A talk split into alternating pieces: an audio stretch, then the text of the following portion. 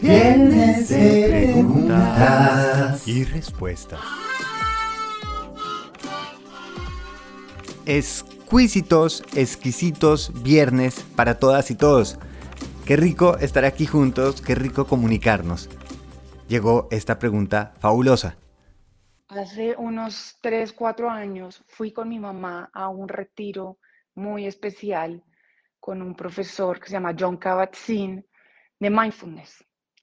Después de este retiro, siento que mi vida cambió y cambió sobre todo mi relación con el mundo digital. Ahora, y desde ese entonces, veo mucho o es muy notoria para mí la adicción de, de la gente en este momento con el celular y como muletilla de me aburro con el celular.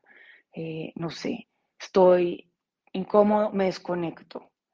Y tengo mucho problema con esto, sobre todo porque mi novio en la casa, antes de dormir, tiene que ver el celular. Apenas se despierta, coge el celular. Y me pasa que siento que no puedo conectar con él porque él está decidiendo desconectarse.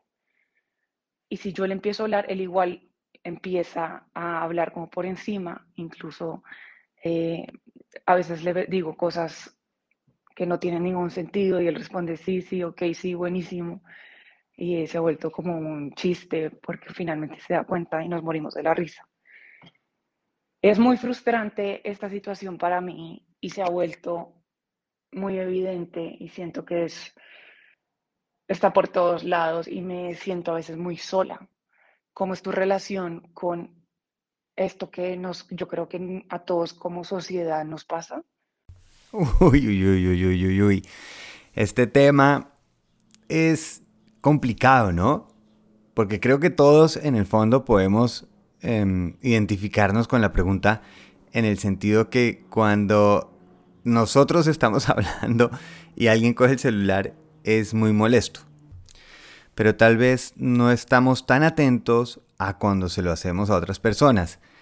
Yo creo que es clave definir cuándo estoy usando el celular y para qué. Volviendo, digamos, a la primera parte en donde dices que tu novio Em, cuando llega del trabajo por la mañana, coge el celular, em, uno tiene que entender qué está necesitando, qué es lo que está buscando.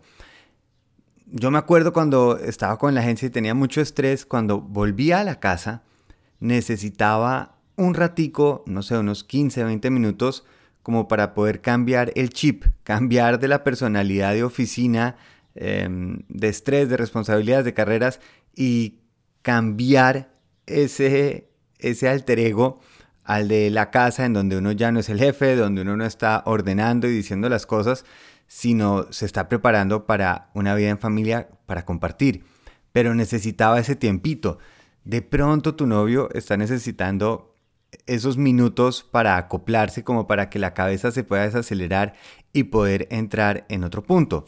La clave, me parece, es si uno puede saber que eso es lo que está haciendo. Lo mismo que por la noche. A mí me parece también sano, eh, antes de irse a dormir, también muchas veces y muchas personas necesitamos, y en esas me incluyo yo, un ratico para yo estar solo conmigo mismo, tener un rato para mis ideas, mis pensamientos, y a veces ese celular nos da esa ventana, esa oportunidad. Antes la gente leía, antes se ponían a ver programas de televisión distintos, ahora ven contenido en el celular.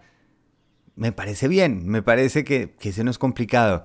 Donde sí te entiendo completamente es cuando empieza a afectar la comunicación entre pareja, entre amigos, y ahí es donde vale la pena de pronto llegar a acuerdos. Sobre todo con el novio, pues es mucho más fácil que con amigos. Es decir, por ejemplo, cuando vamos a comer, pues dejemos el celular en otro lado. Muchas veces es un simple hábito y estamos tan acostumbrados a tenerlo ahí que la mano como que se, mueve sola. No, no creo que toca volverlo un problema de es que no quieren hablar conmigo, simplemente pues ha estado así todo el día, la cabeza se está acostumbrando a ese movimiento o a ese chocolatico.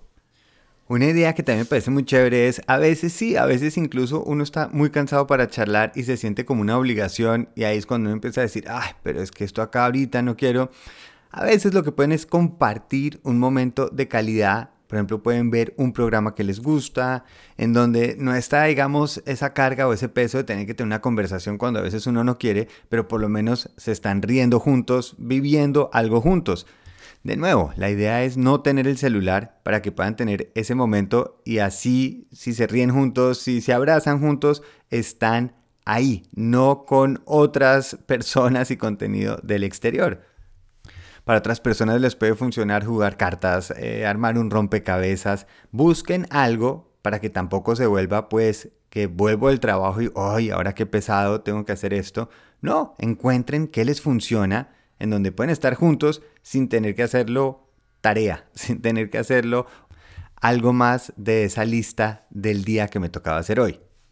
Donde va mi siguiente punto, y es el que me gustaría hacer más énfasis acá, es cuando se vuelve un problema de comunicación, por ejemplo, entre amigos, familia, como lo dices tú, en donde si el tema no me interesa, me desconecto.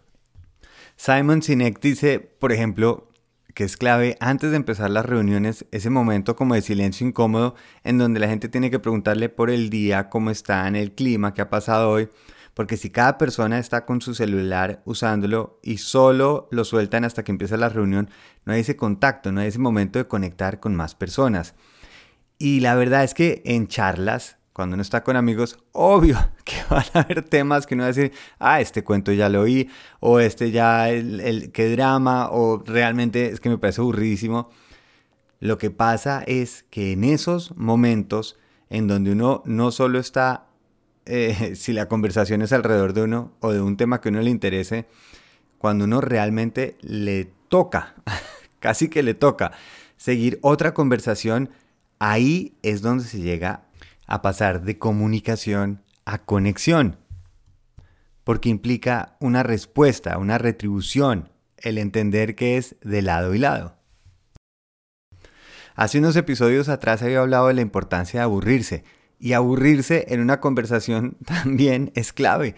Es clave el uno entender que no todo es alrededor de uno o no solo los temas que uno quiere y que oír es clave y sobre todo oír con amor oír por qué esta persona me está queriendo contar esto, tratar de meterse en ese cuento y van a ver que lo que hace la cabeza es, como ya estamos acá, pues saquémosle provecho y empieza uno a hacer preguntas, empieza uno a participar. Pero sí, a veces toca activarlo es por el simple hecho del amor. Voy a oír qué tiene esta persona para decir, así no sea lo que yo quería hablar. Si yo los siento de alguna manera en una silla y ustedes quedan incómodos, seguro van a decir en un momento, momento, me acomodo. Esto es lo que está sucediendo.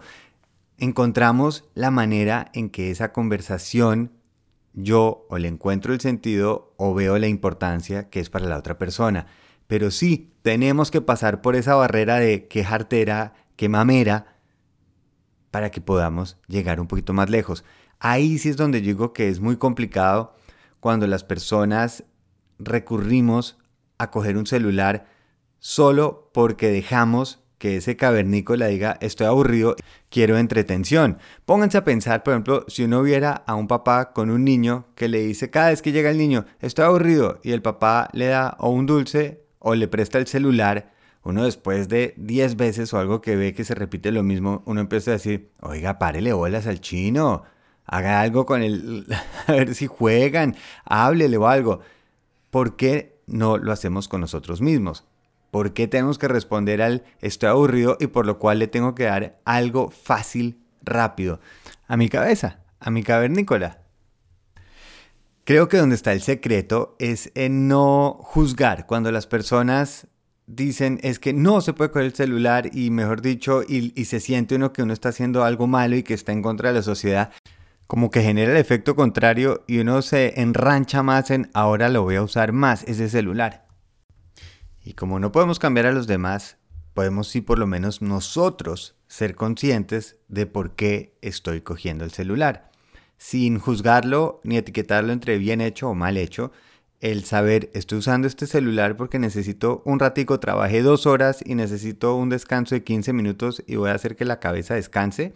O estoy usando el celular porque no me interesa la conversación o porque me está pareciendo eh, difícil y me está implicando un esfuerzo. Con que yo por lo menos me pueda dar cuenta por qué lo estoy haciendo, es mucho más fácil tomar una decisión coherente, una acción coherente. Por ejemplo, empieza ese amigo a echar el cuento que yo ya he oído y decir, ¿qué pasa si se lo hago como una expresión de amor? Quiero demostrarle, sí, me voy a volver a reír en el cuento, incluso voy a participar en vez de alejarme. Otro reto puede ser si estamos en ese salón de la universidad o en esa sala de reuniones esperando a que algo empiece y en vez de coger el celular como para protegerme de no tener que charlar con los demás, de verdad ser el primero en decir, bueno, ¿y qué más? ¿Cómo están? y ver qué sucede. Hacerlo como un experimento, a ver qué pasa, como una prueba de amor. Me interesa la gente que está alrededor mío. El celular no es el problema. Es hagan de cuenta, imagínense la primera persona que tenía un bombillo eléctrico dentro del cuarto. Pues es fantástico a menos de que se le olvide que toca apagarlo para irse a dormir. Como dice Kevin Kelly, los problemas traen soluciones y las soluciones traen nuevos problemas y ese es el juego y es lo que estamos cada vez viendo cómo mejoramos un poquito más. Creo que en lo que estamos de acuerdo es que comunicarnos es delicioso, necesario y enriquecedor. Pues entonces, practiquémoslo. Y hablando de comunicarse, me encanta recibir preguntas como estas. Es facilísimo. Simplemente lo dejan aquí en Spotify o me mandan un mail a pablo.pablorush.com. Rico hablarnos, rico saber que hay más personas como uno. Un abrazote muy grande, feliz fin de semana y muy feliz viaje.